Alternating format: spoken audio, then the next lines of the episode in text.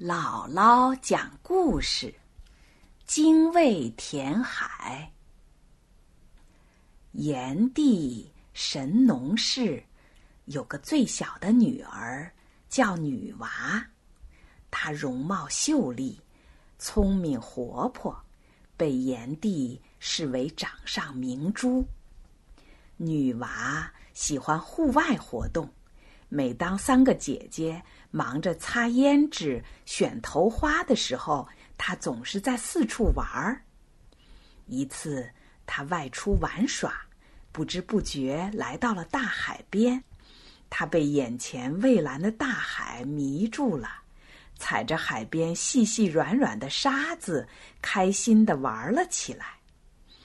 她一会儿嬉笑着追逐海浪，一会儿痴迷的。堆砌沙子，玩的忘了时间。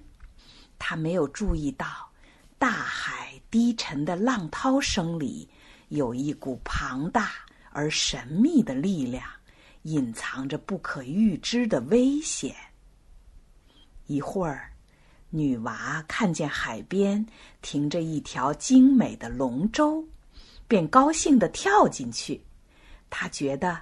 前面一定有更美的景色，就不断的向前划着，划呀划呀，小龙舟越划越远了。这时候，天气忽然变了，太阳躲进厚厚的云层里，大海也变得阴沉起来。一会儿，刮起了狂风，海面的巨浪。一阵高过一阵，女娃的小龙舟被浪涛高高的抛起，又狠狠的摔下去。女娃惊恐的抓住船舷，想把小龙舟稳住，可是海浪实在太大了，一阵狂风巨浪打来，终于把她和小龙舟吞没了。大海。继续怒吼着，不知过了多久，才终于平静下来。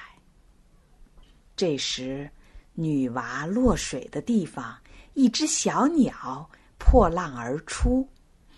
它白嘴红爪，一身黑色羽毛，头顶上还有花纹。这就是精卫鸟。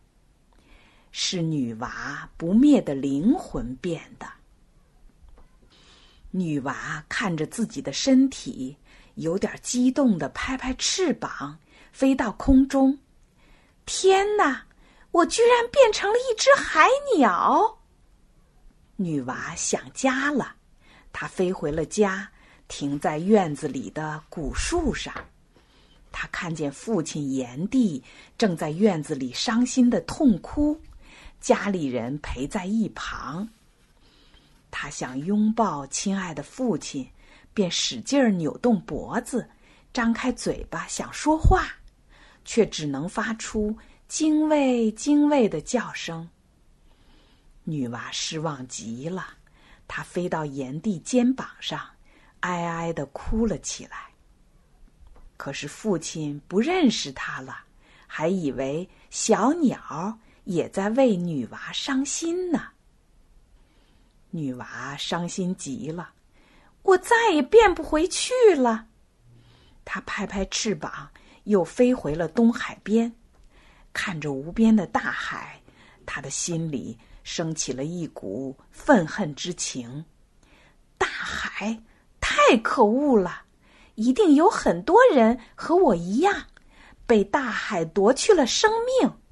我要把大海填平，为自己，也为许许多多被大海夺去生命的人。想到这里，女娃飞到了发鸠山，衔了山上的一粒小石子儿，又飞回来，扔进波涛汹涌的大海里。接着，精卫鸟又悲鸣着。继续寻找小石子儿、小树枝。这时候，大海奔腾着，咆哮着，好像在嘲笑他说：“你就算了吧，你这样做就是千百万年也休想把我填平。精卫鸟坚强的叫着：“精卫，精卫！”好像是在对大海说：“我不怕，就算是辛苦一千万年、一万万年，就算是到宇宙的尽头、世界的末日，我也要把你填平。”虽然每次涨潮退潮，海浪。会把它扔进大海的石头和树枝冲回海滩，但是女娃从来没有放弃努力。女娃振翅高飞，她飞离了大海，飞回了发鸠山，衔回了石子儿和树枝，周而复始，从不停歇。后来，一只海燕。被精卫鸟的大无畏精神所感动，爱上了精卫，与他结成了夫妻。不久，他们生出许多小鸟，雌的像精卫鸟，雄的像海燕。每当暴风雨来临的时候，小海燕们就迎着海浪，穿过乌云，在大海上。发出战斗的呼喊声。小精卫鸟像妈妈一样，忙着闲时填海，从不停歇。